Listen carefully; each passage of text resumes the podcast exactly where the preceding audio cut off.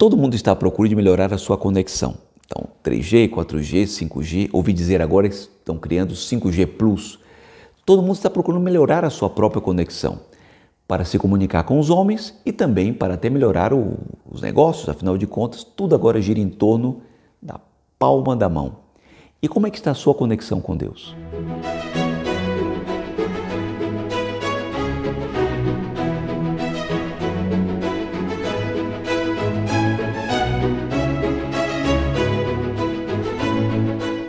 Queridos amigos, salve Maria. Todos nós à procura de melhorar a conexão.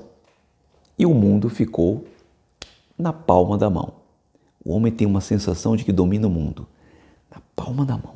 E quer se comunicar o tempo inteiro uns com os outros. Fica 24 horas conectados. 24 horas. Até quando dorme, nem quando dorme desliga o celular. Não tem um momento, o tempo inteiro conectados e tão distantes uns dos outros. Ouvi dizer de um caso de uma mãe que avisava para o filho que estava no quarto que o almoço estava pronto por uma mensagem de WhatsApp. Porque tudo está assim. A conexão, tudo rápido. Os homens rapidamente se comunicam e nunca estiveram tão distantes uns dos outros. E o Evangelho vai nos dar uma grande lição no dia de hoje. O Evangelho de São Mateus, o capítulo 20, em que Nosso Senhor vai nos ensinar uma parábola do reino dos céus. Vai dizer que o reino dos céus é semelhante a um homem que, um patrão, que saiu de madrugada para contratar os trabalhadores para sua vinha.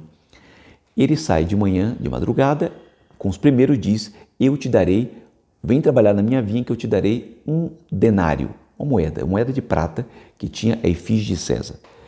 Para o segundo, ele disse que vai pagar o preço justo. Para o terceiro, diz coisa semelhante. E lá para o finalzinho do dia, ele não vai indicar nenhum valor propriamente mas apenas convida para trabalhar na sua própria vinha. Vamos tirar algumas lições de tudo isso, porque no final, na hora de pagar, ele começa a pagar pelos últimos até os primeiros, dando a cada um a mesma moeda, o que cria, evidentemente, uma dificuldade de compreensão daqueles que começaram a trabalhar desde o início do dia. Vamos agora explicar a parábola, dividir a parábola para entender melhor o significado de cada uma das partes.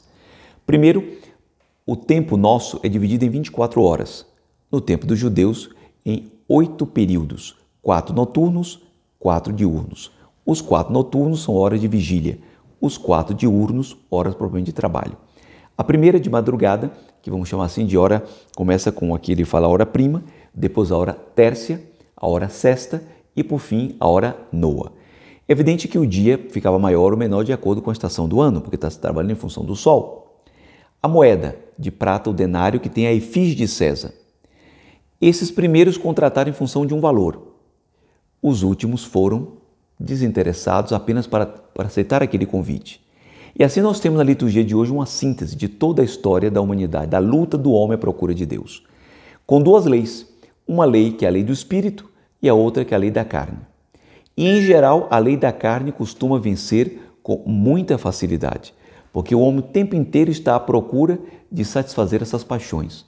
Ele trabalha para, para ter fama, para ter prestígio e pode ser que tenha uma grande surpresa no final de sua vida, quando for julgado por Deus e perceber que recebeu muito menos do que aquele que ele julgava merecer. Por quê? Porque ele passou a vida inteira à procura de um Deus novo. Estamos falando de um Deus atual, porque os deuses antigos eram muitos, os atuais também são muitos. Entre eles, a tecnologia, a sede que o homem tem de estar o tempo inteiro conectado com os homens, mas se esquece de conectar-se com Deus. Ele tem na palma das mãos a conexão com o mundo, e se ele juntasse as mãos, ele teria a conexão com Deus.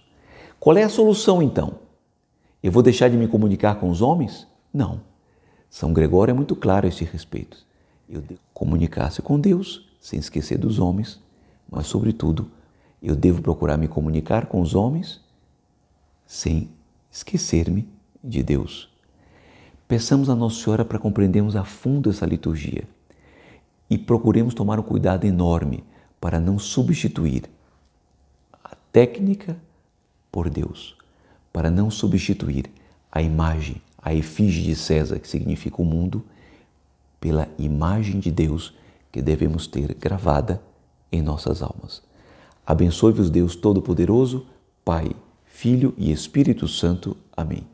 Até amanhã, se Deus quiser. Se você gostou desse vídeo, deixe seu like e não se esqueça de se inscrever no canal e ativar as notificações para não perder nenhum de nossos vídeos.